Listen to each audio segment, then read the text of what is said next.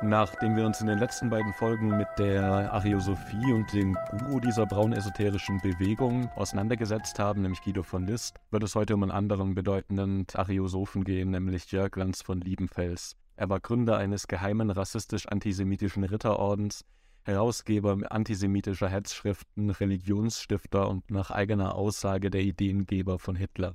Vielleicht müssen wir davor noch was zu dieser Folge sagen.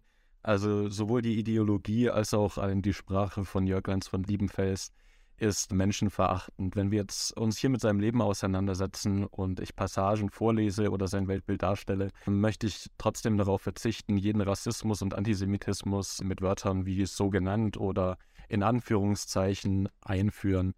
Vielmehr soll jetzt auch durch die explizite Darstellung seines Weltbildes der ganze Hass, den Jörg Lanz von Liebenfels in seiner Ideologie darstellt, zur Geltung kommen. Dann also zu Jörg Lanz von Liebenfels, der sich selbst rühmte, der Mann gewesen sei, der Hitler die Ideen gegeben hat. Klar ist, dass Hitler einige Schriften von Lanz von Liebenfels gelesen hat, nämlich die Zeitschrift Ostara, eben diese antisemitische Hetzschrift mit der Jürgens von Liebenfels äh, sich einen Namen gemacht hat. Und viele Elemente, die später in der NS-Ideologie aufgegriffen wurden und auch umgesetzt wurden, stammen tatsächlich von Jörg Lanz von Liebenfels. Aber mehr dazu werden wir im Verlaufe der Folge noch hören. Jörg Lanz von Liebenfels hat viele der Ideen vorweggenommen, die in der NS-Ideologie popularisiert wurden, wie zum Beispiel den eugenisch-rassistischen Reinheitswahn, die Überlegenheit der arischen Rasse und das hierarchische und mystische Denken, das auch später Heinrich Himmler zu seiner Suche nach dem Heiligen Gral bewegt hat. Ich, ich muss, muss wirklich jedem Zuhörer äh, empfehlen, jedes Mal, wenn du Jörg Lanz von Liebenfels sagst, einzutrinken. Und die beste Methode, um durch die heutige Episode irgendwie psychisch halb, halbwegs un, unvernarbt durchzukommen. Dann fangen wir gleich mal an. Jörg Lanz von Liebenfels behauptete dem Adelgeschlecht der von Liebenfelsens zu entstammen. Jedoch wird von Historikern auch nahegelegt, dass er sich diesen Titel selbst gegeben hat, also auch Adliger von eigenen Gnaden war, genau wie Guido von List auch. Er ist nämlich in einer mittelständischen Familie 1874 in Wien aufgewachsen und hat sich als junger Erwachsener den Zisterzienserorden angeschlossen und sich in dieser Zeit aber auch klar von dem dogmatischen katholischen Glauben abgewendet und dann sich seinem eigenen gnostisch-mystischen Glauben zuzuwenden. Deswegen wird er auch schließlich aus dem Orden ausgeschlossen, weil er aber ein Erbe von seinem Vater angetreten hat, gibt ihm der Ausschluss aus dem Orden die Freiheiten und vor allem die Zeit, die er benötigt, um seine Studien fortzusetzen. Dabei interessiert er sich vor allem für Zoologie, da er die Wurzel des Bösen in der Biologie und in der Anatomie des Menschen nachspürt und das in den Zusammenhang mit seiner mystischen Theologie bringt. Was er dabei entwickelt, ist eine sexorassistisch-gnostische Theozoologie. Ja, bitte einmal erklären. Nun, sexorassistisch, er betrachtet die Welt als in Rassen unterteilt und betrachtet das aus einem sehr sexualisierten Standpunkt, könnte man sagen. Es geht viel um die Vermischung der Rassen, also um Vererbungslehre und gnostisch. Er legt ein ganz eigenes Gottesverständnis zugrunde, das er im Verlauf seiner, das er auch im Austausch mit Guido von List weiterentwickelt. Und äh, seine Theozoologie bedeutet eben, dass er die Erkenntnisse der darwinistischen Evolutionslehre in Verbindung bringt mit seiner Gottesidee. Was er will, ist die großartigste Geschichte der Welt zu schreiben und mit Geschichte ist hier wirklich Geschichte zu meinen, weil er eine aktive Geschichtsrevision betreibt und die komplette Menschheitsgeschichte auf den Kopf stellt.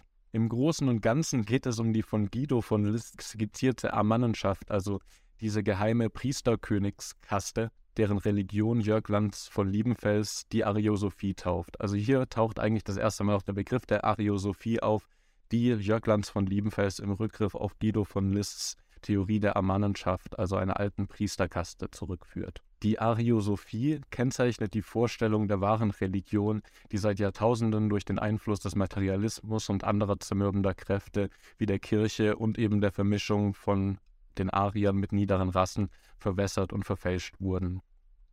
Das ganze Weltbild von Jörg Lanz von Liebenfels ist um dieses geheime Wissen dieser Religion zentriert. Absolute Wahrheiten, denen Jörg Lanz von Liebenfels in seiner seltsamen Mystik näher gekommen zu sein glaubt.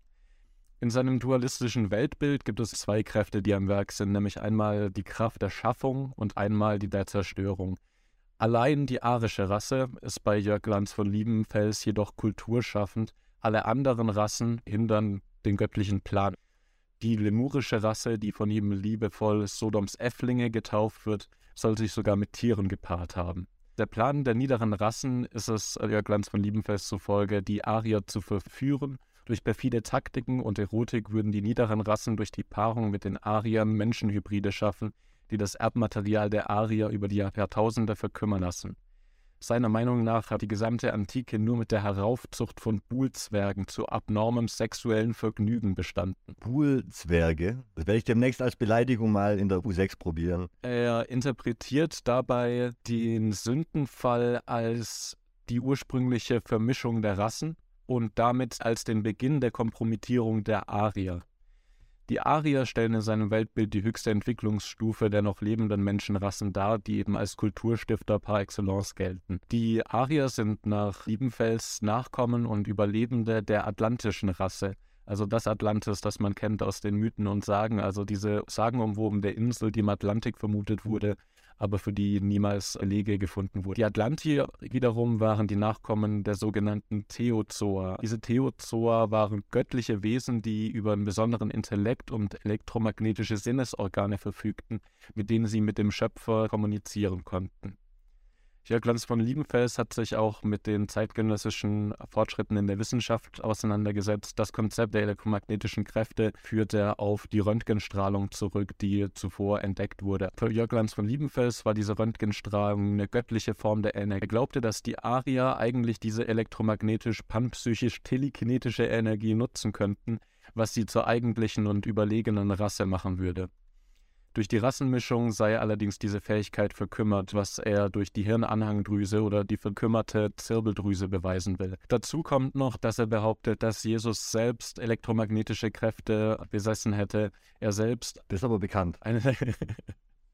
das steht schon in der Bibel wie er über Wasser gelaufen ist. Wie, wie, wie, soll das möglich gewesen sein? Die Passion sei eine versuchte Vergewaltigung durch die pygmäische Rasse gewesen, die so Jesus Energie abschöpfen wollte und in ihre Rasse aufnehmen wollte. Es geht in seinem Weltbild darum, dass die anderen Rassen sich mit, mit den Ariern mischen wollen und so eben die Kräfte der Arier abzuschöpfen. Vieles geht auch darum, dass besonders Frauen, die nicht der arischen Rasse angehören, besonders verführerisch seien und das verdeutlicht Jörg von Liebenfels zufolge eben, dass die anderen Rassen die Arier zu Rassenschande verführen wollen. Sagt äh, Jörg, sagt Jörg äh, indirekt, dass äh, die Arier hässliche Frauen haben? Und dass deswegen die Frauen von den anderen so viel besser aussehen, weil, also, da, da sieht man wirklich, wie, wie, wie, wie Jörg im Urlaub äh, die, die Balustrade in Italien entlang gewandert ist und sich überlegt hat, warum sehen die alle so gut aus? Jürgen von Liebenfels behauptet, dass im Jahr 8000 vor Christus eine gigantische Flut Flutwelle die Zivilisation der Atlantier zerstört habe und unter den Meeresmassen begraben hat. Die Nordatlantier flohen daraufhin nach Skandinavien, auf die britischen Insel und Island, wo sie neue Zivilisationen gründeten. Die Südatlantier konnten sich über den afrikanischen Kontinent nach Mesopotamien retten, wo sie Babylon, Uruk und die anderen großen Zivilisationen in der Levante und Mittelmeerraum gründeten. Die Sumerer, Akkadier, die Perser etc. verdanken also die Errungenschaften ihrer Kultur wie Schrift, Religion, Magie, nur den Exilatlantiern, also den letztendlich Ariern. Quasi so eine alte Vorform von Ancient Aliens, nur dass es nicht die Aliens sind, die kommen und die die Pyramiden bauen und, und das ganze Wissen mitbringen, sondern in dieser Fassung des Proto-History Channels geht es quasi um die erfundenen Atlantier, die uns alles Tolle und jeden Fortschritt gebracht haben. Ganz genau. Er behauptet dann auch, dass Alexander der Große, Platon, von dem er auch das Konzept der Priesterkönige in der Politeia übernommen hat, Orpheus, Mose, Pythagoras, die eben diese geheime Gnosis besaßen und das Wissen um die wahre Religion.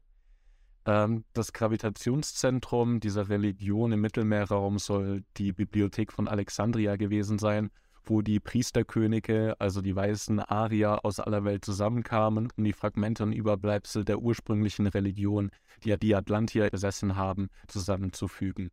Hier wurde dann auch das Alte Testament geschrieben. Das Alte Testament sei nur geschrieben worden, um die Arier vor der Perversion und der Bedrohung durch eben Sodoms Äfflinge zu warnen. Dieser neue Mythos war dann natürlich entscheidend für die antisemitischen Ariosophen, die dadurch einen ganzen anderen Ursprungsmythos der Heiligen Schrift darlegen können. Man kann quasi damit äh, das Problem umgehen, dass die Heilige Schrift in äh, ihrem Kontext von den Juden geschrieben wurde und damit ja auf Kulturgut verweist, was sie als minderwertig betrachtet. Genau, durch die Geschichtsrevision vom Ursprung der Heiligen Schrift konnte man nun diese Leistung als Leistung der Arier wertschätzen. Aber trotzdem geht vieles von diesem Wissen verloren. Aber es wurde Jörglens von Liebenfels zufolge in verschiedenen gesellschaftlichen Strukturen, Institutionen, Bünden und auch esoterischen Theorien bewahrt.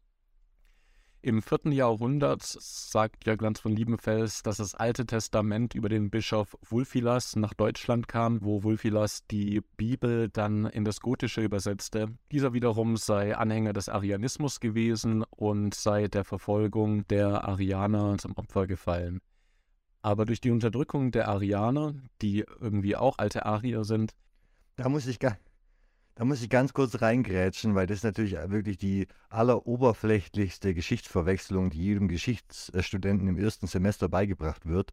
Die Arianer äh, gehen natürlich auf Arian zurück, äh, der äh, ein Mönch in Nordafrika im Römischen Reich war und der überhaupt nichts mit der den Begriff Arier auch in der Zeit nicht, auch nicht in dem Kontext zu tun hat. Ne? Die Arier äh, quasi als Rückführung aus einer sprachhistorischen Ebene von Max Müller und aus, aus, aus Persien und der arianische Glauben auf den Vornamen dieses Mönches. Das hat überhaupt keine Beziehung zueinander. Sorry, das konnte ich kurz nicht so stehen lassen. Alle anderen schrecklichen Dinge, die ich gehört habe, habe ich einfach so, habe ich mich zurückgehalten, aber das ging jetzt zu weit.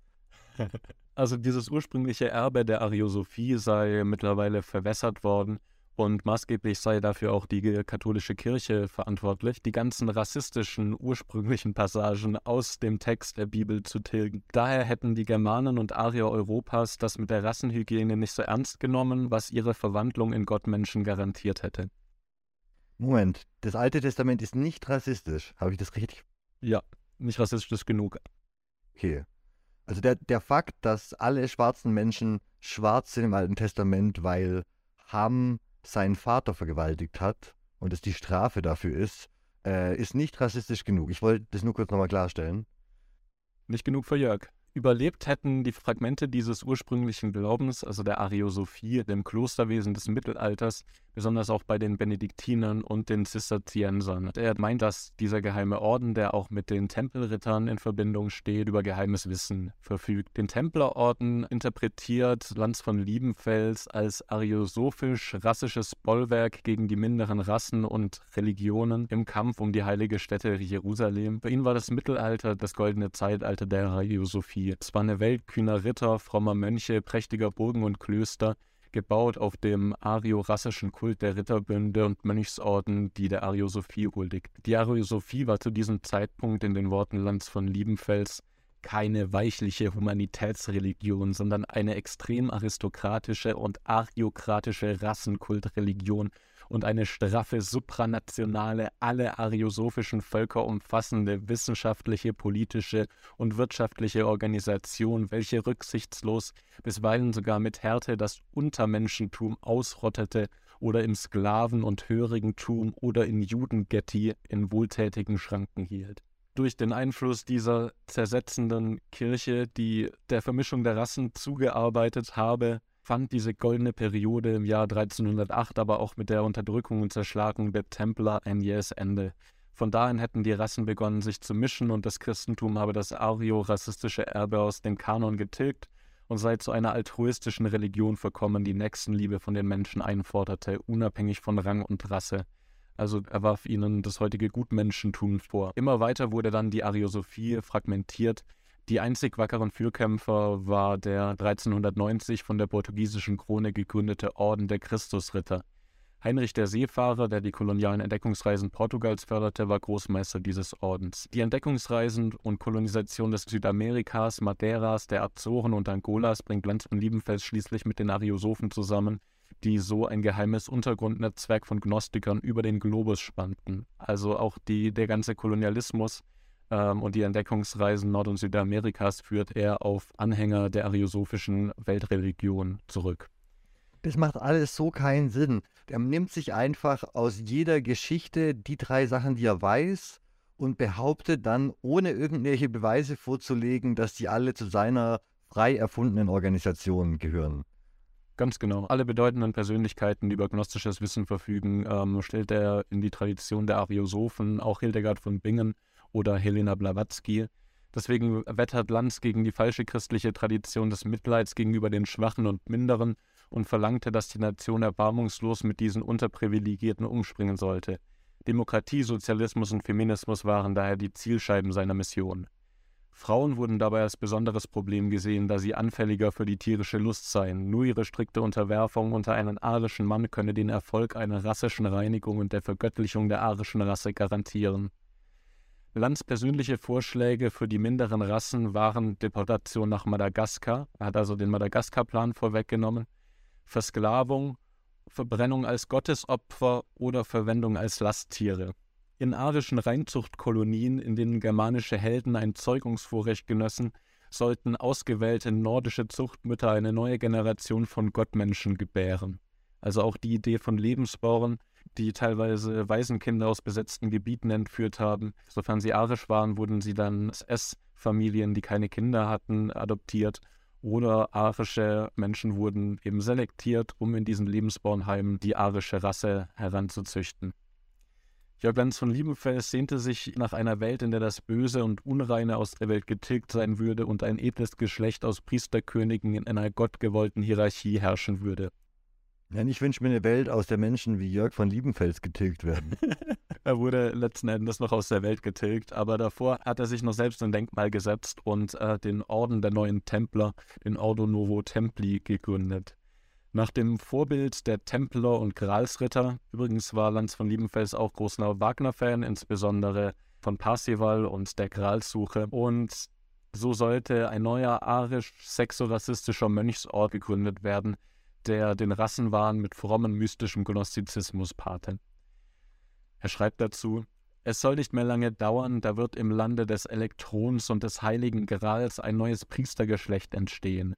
Große Fürsten, starke Krieger, gottbegeisterte Priester, Sänger mit beredter Zunge, Weltweise mit hellen Augen werden aus Deutschlands urheiliger Göttererde erstehen, den Sodoms Äfflingen die Ketten anlegen, die Kirche des Heiligen Geistes aufrichten und die Erde zu einer Insel der Glückseligen machen. Der Gral stand für Lanz für die elektromagnetischen Kräfte Gottes, die die Vorfahren der Menschen hatten. Die Suche nach dem Heiligen Gral interpretierte er als die Einführung radikaler eugenischer und rassenhygienischer Prozeduren, um Gottmenschen zu züchten, die noch möglichst viel von den ursprünglich arisch-panpsychischen Kräften erhalten konnten. Ähnlich den Freimaurern schuf er gerade der Initiation.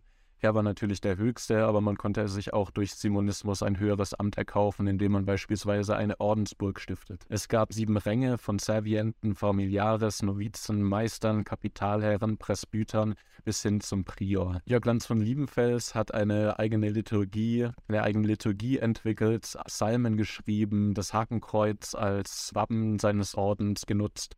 Waren einfach Nazi-Laber. Die haben einfach gelabt, äh, die hätten ja einfach, weißt du, die, die hätten ja sich auch einfach treffen können und Tempelritter spielen, ohne rassistische Arschlöcher sein zu müssen. Warum müssen die denn irgendwie sich alles, was in der Geschichte interessant und spannend ist, raussuchen und es kaputt machen, indem sie ihre verkackten Ideen da rein, rein injizieren. Ich fühle mich wie Tolkien, der im dritten Welt, so vor dem Zweiten Weltkrieg wütende Briefe nach Deutschland schreibt und sich darüber beschwert, dass Hobby germanische Sprachen von den, von den falschen Menschen vereinnahmt wird. Ja. Naja, sie glauben, dass die Welt bald in ein neues Zeitalter eintreten wird. Sie lehnen ja den Materialismus, die politischen, gesellschaftlichen, kulturellen Entwicklungen in der modernen Welt ab und sehen darin die Werke der niederen Rassen und damit das Böse am Werk und sie wollen durch ihren Mönchsorden zur Wiedererrichtung des ursprünglichen Glaubens beitragen, dass die Welt in dieses neue goldene Zeitalter eintreten kann. Um diesen Mythos zu schaffen, hat er daneben eine eigene Liturgie geschaffen, Gottesdienste geleitet und haben sich den Tag herbeigesehnt, an dem Frau ja Jesus die rassisch Minderen aus der Welt tilgen würde und die Arier zur alter Größe aufsteigen würden. Sie glaubten also wirklich, dass Jesus wiederkommen würde, allerdings eine besondere Interpretation von Jesus eben mit diesen elektromagnetischen Kräften und mit dem Adelstitel Frauja aus der nordischen Mythologie versehen. Magneto Jesus. Magneto Jesus. Magneto Jesus wird zurückkommen und uns erlösen. Der Orden hatte vielleicht 300 bis 400 Mitglieder in seiner Höchstphase, aber der Orden und die Glaubenssätze können vielmehr als Symptome einer Zeit gelesen werden, die von politischen, sozialen und religiösen Umbrüchen gezeichnet war. Eine Zeit, in der der Materialismus des Frühkapitalismus die alten Machtballungen der Aristokratien und Monarchien verdrängen neue Eliten aufstreben, der Rationalismus und Positivismus Einzug erhalten und Menschen und ewige Wahrheiten neu verhandelt werden. Die Ariosophie hat die Ideologie des Nationalsozialismus nachhaltig beeinflusst und zentrale Konzepte erschlossen, die von den NS-Ideologen wie Rosenberg, Hitler, Goebbels genutzt wurden, um ihren Wahn in die Tat umzusetzen. Die Ariosophen hätten uns daher ein mahnendes Beispiel sein sollen, doch sie verfolgen uns bis in die Gegenwart. Verschwörungstheorien, Pseudowissenschaft und braune Esoterik, die die Ideen der Ariosophie für ihr abstruses Weltbild nutzen, existieren nach wie vor. In der nächsten Folge werden wir uns mit dem Bund für Gotteserkenntnis auseinandersetzen, einer pseudo-religiösen antisemitischen Organisation, die noch heute in der schwäbischen Provinz aktiv ist. Dazu haben wir einen ganz besonderen Gast eingeladen, einen Überraschungsgast, der uns Aktuelles über den von Ludendorff gegründeten Geheimbund erzählen kann.